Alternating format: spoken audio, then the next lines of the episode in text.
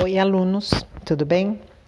Hoje vamos falar da atividade 3, os gols do Campeonato Brasileiro de 2019. Mais uma vez, nós usaremos os números inteiros em situações cotidianas, ou seja, situações que acontecem na nossa vida. E um campeonato de futebol é algo que todos nós sabemos que faz parte da nossa vida.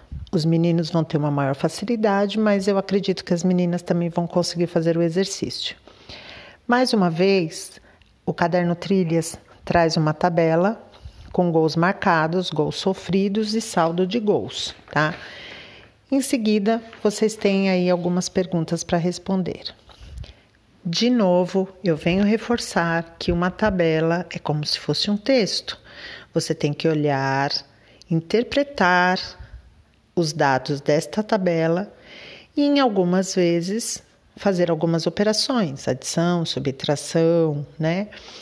Neste caso, observem essa tabela do Brasileirão 2019, prestem atenção e respondam depois as perguntas. Qualquer dúvida, vocês já sabem, me procurem. Beijos e até a próxima.